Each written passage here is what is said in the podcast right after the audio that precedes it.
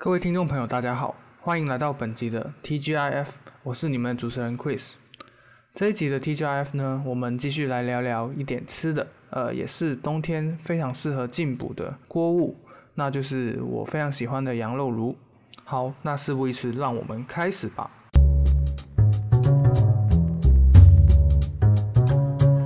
说起羊肉炉啊，其实也是我在大学里面一个非常珍贵回忆。因为以前跟系上的学长啊，他们比完赛、踢完球之后，都会去吃一吃羊肉炉，作为一个非常幸福的结尾。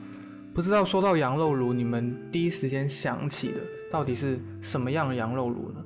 那说说我来到台北的第一印象好了。其实对于羊肉炉，我的印象其实是停留在，呃，澳门的羊腩包。那羊腩包呢，其实是有点像羊肉炉的一个锅品。但是跟台北的羊肉炉比较不一样的是呢，它主要还真的是吃羊腩为主，然后一些配料为辅。那常用配料呢，其实都是以一些豆制品为主，然后再加上些许蔬菜，像是豆皮啊。呃，豆腐啊，这些豆制品其实都很适合配上呃羊腩包那个浓稠的汤汁。另外一个印象呢，就是呃，我们澳门学生很多在高中毕业时候都会被安排去北京毕业旅行。呃，在这趟毕业旅行里面，我们一定会去一家很有名的呃吃羊肉的餐厅，叫做东来顺。那他们吃的就是羊肉火锅，也就是传统的蒙古的。呃，涮羊肉火锅，那它的吃法呢，其实就是将羊肉削得非常非常薄，然后把羊肉放进锅里面去烫一烫，然后再呃沾上可能多达十几种你自己可以克制化酱料这样子。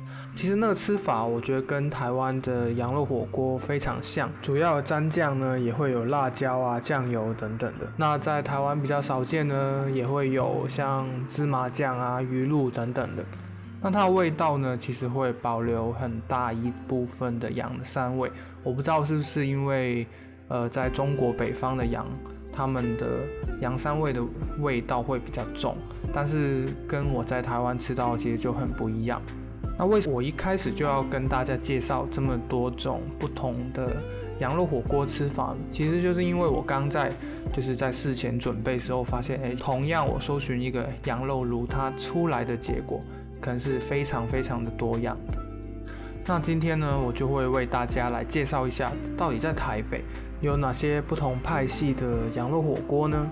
有些是呃比较重口味、比较滋补的，然后还有一些是比较清淡的。那首先先来到我们今天要介绍的第一家呃羊肉火锅，那它的名字就叫七九八羊肉炉。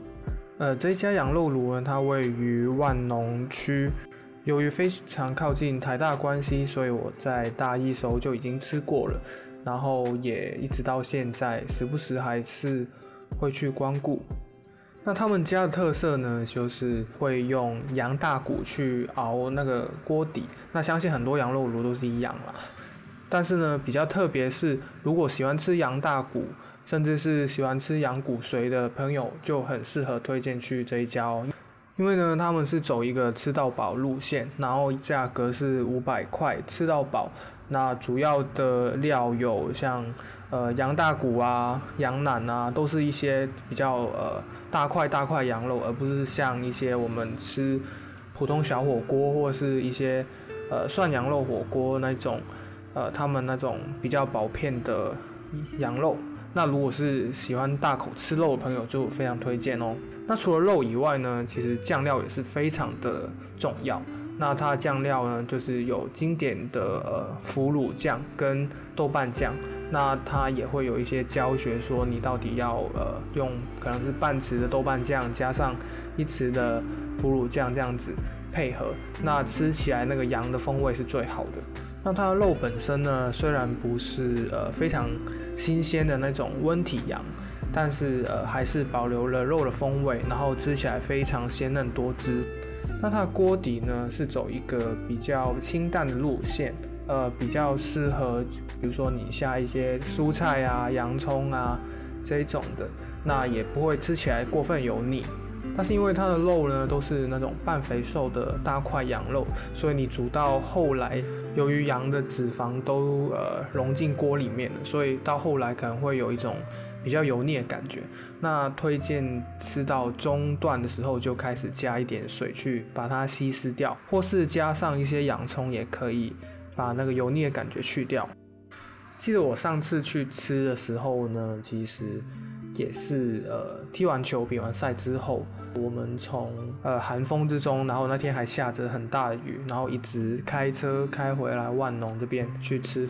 那大家可以想象，就是我们踢球，然后在雨中可能淋了一两个小时，然后还专门从很远的地方去呃开车过来这边。那我们当然是非常期待去吃那个羊肉炉，所以我们一到店里呢，其实我们就一人一盘，然后去装了很多羊大骨啊、羊腩啊。马上放到锅里，然后那种脂肪入口的感觉，实在是令人非常的幸福。那也推荐大家在这个台北多雨的冬天可以去试试看。另外呢，不知道大家还记不记得上次我在讲澳门鼓包的时候。其实也有提到说，呃，我们吃那种大骨的时候，吃完肉之后就，呃，把吸管插进去它的骨髓里面，然后捣碎，加上汤汁去吸它的骨髓。那其实呢，呃，在七九八这一家羊肉炉，其实它也有提供这样子的服务。呃，比较不一样的是，羊的那个骨髓味道会比较重一点，所以如果不能接受的朋友，可能要再思考一下喽。那我自己总结这一家羊肉炉，我觉得它算是呃比较重口味的路线，但是又不会过分油腻。那很适合就是呃可能大学生呃比完赛、踢完球、运动完之后去吃一波好的。然后那家店的老板其实也非常热情，我这个人是非常喜欢这种在火锅店，然后冬天外面下着雨。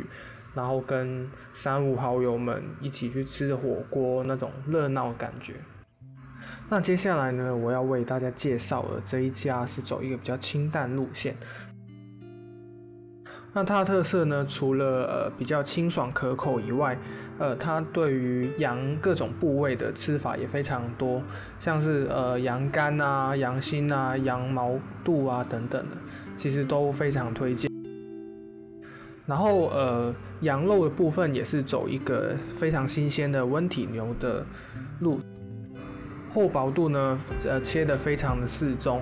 那呃，跟呃七九八比较不一样的是，它的羊肉是算是薄片的，那有点像是呃那种涮羊肉的感觉。另外一个我个人很推荐的部分呢，是他们的汤头。一般吃火锅呢，可能我们会吃到后来，然后因为食材它的可能脂肪啊各种各样的成分的关系，你那个汤就几乎是不能喝的状态。那但是这一家呢，其实它保持一个到呃你到后来还是保持一个非常纯净的状态。那不知不觉间呢，很容易就是一碗接一碗的喝下去。那当然就是因为它是温体羊的关系，所以它的价格也会比较高一点。呃，约莫在可能每个人要七百到一千之间。